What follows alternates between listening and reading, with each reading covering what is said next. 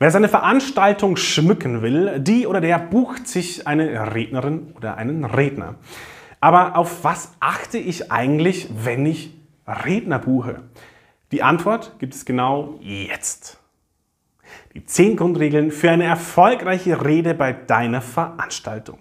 Starten wir direkt mit Grundregel Nummer 1. Nur weil Rednerin oder Redner auf der Karte steht, bedeutet das noch lange nicht, dass du direkt eine wundervolle Rede geliefert bekommst. Leider gibt es nämlich in Deutschland zwar gewisse Begriffe, die geschützt sind, aber auch viele, die nicht geschützt sind und somit auch nicht Rückschlüsse darauf zulassen, ob der gebuchte Redner oder die gebuchte Rednerin auch wirklich Erfahrung und Expertise in ihrem Redengeschäft haben. Was also tun? Einfach Online-Bewertungen lesen und den oder die mit den besten und meisten Sternen buchen? Auf gar keinen Fall.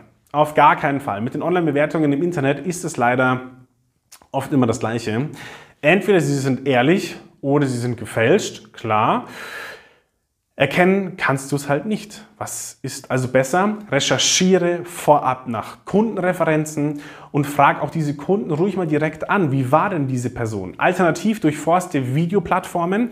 Vielleicht findest du ja schon direkt ein Video, auf dem deine Rednerin oder dein Redner aktiv unterwegs ist. Du kannst dir natürlich auch Referenzen der Reden zuschicken lassen. Nur hier musst du wirklich ein bisschen aufpassen, also Vorsicht, denn ein schöner Text ist zwar das eine, aber ein schöner Text und ihn dann auch schön vortragen ist was völlig anderes. So, im nächsten Schritt lass dir ganz genau erklären, Herrschaften, wie lässt sich denn dieses Honorar bei euch zusammensetzen? Also was ist da inkludiert und was nicht? Vor- und Nachbereitung, das eigene Verfassen einer Rede oder nur das Vorlesen einer fertigen Rede, da musst du sie nämlich erst schreiben. Und damit du weißt, was du willst, musst du vorab natürlich erstmal wissen, was du willst, also von daher vorbereiten.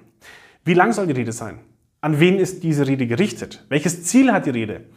Und was soll damit erreicht werden? Je, detaillierter, je detaillierter du weißt, was du willst, desto präziser kannst du natürlich diese Rede auch schreiben lassen und auch vortragen lassen. Aber und das vergessen auch gerne mal viele, Worte brauchen Vorbereitung. Von daher plane und recherchiere rechtzeitig. Wenn du dann alle Rahmeninformationen hast, das Datum und die Uhrzeit, die stehen fest, dann dokumentiere es und schick einen Ablaufplan. So ein Ablaufplan ist aus unglaublich vielen verschiedenen wichtigen Gründen entscheidend für dich und vor allem auch wichtig für den Redner. Warum?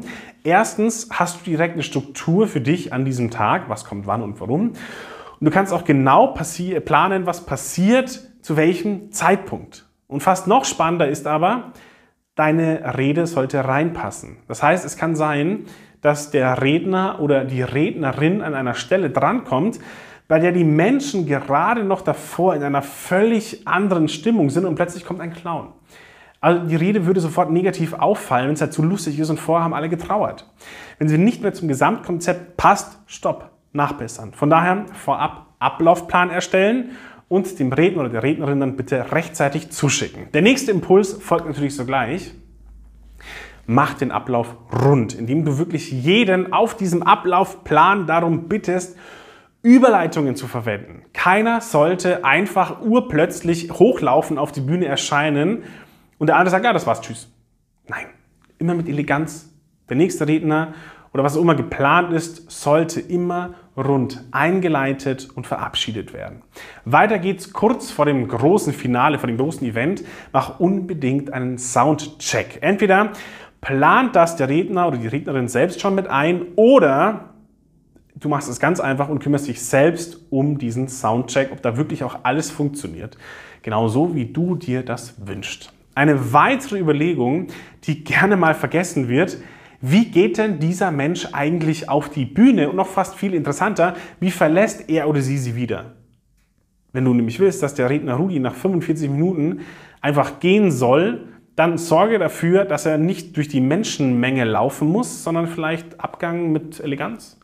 Abschließend mein Impuls für dich. Willst du die Rede nicht einfach selber halten? Jetzt mal ganz ehrlich, Je wichtiger die Worte sind an diesem Tag, an diesem Abend, desto besser passt nur du in diese Rolle.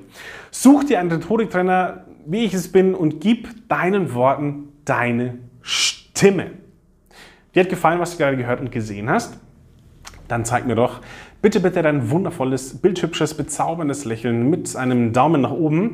Und wenn du Lust dazu hast, ab sofort gemeinsam mehr Freude am Reden zu haben, dann, dann folge mir und abonniere jetzt auch noch sehr, sehr gerne diesen Kanal.